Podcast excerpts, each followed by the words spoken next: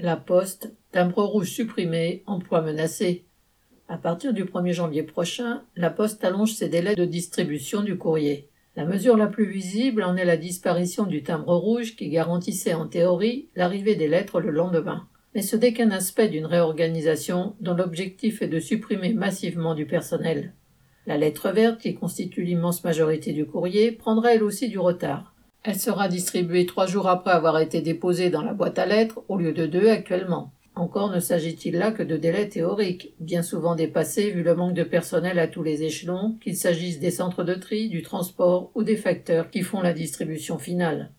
Pour ne pas avoir l'air d'abandonner totalement la distribution du courrier le lendemain, la Poste a inventé une usine à gaz, la lettre rouge en ligne.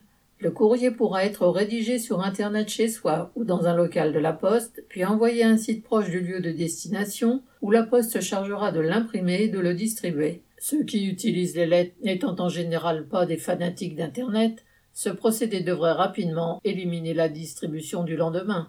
Pour justifier ces changements, la Poste met en avant des arguments écologiques. La suppression du timbre rouge entraînerait la réduction sur les routes du nombre de véhicules postaux pas entièrement remplis. Il ne s'agit là que d'un mauvais prétexte déjà utilisé lors de la création du timbre vert en 2011, d'où sa couleur. La véritable raison est que ces délais d'acheminement retardés ne nécessiteront plus le passage quotidien du facteur partout six jours sur sept. En 2023, la distribution un jour sur deux de chaque boîte à lettres sera testée dans 70 centres pour être généralisée ensuite. Lorsque cela sera réalisé, cette nouvelle organisation aura permis la suppression de 20 000 des 70 000 agents qui traitent le courrier. Des milliers d'emplois ont ainsi été rabotés dans les centres de tri, notamment dans les services de nuit, ainsi que dans les services de transport.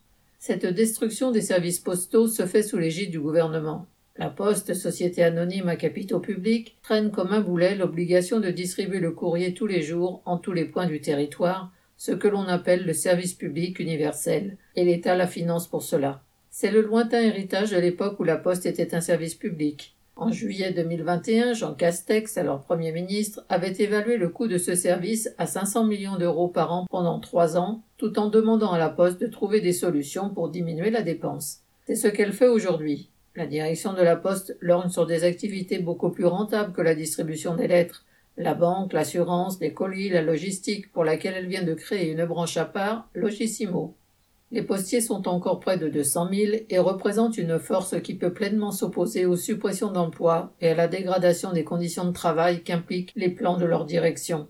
Et nul doute que, dans ce combat, ils auraient le soutien des usagers. Daniel Mescla.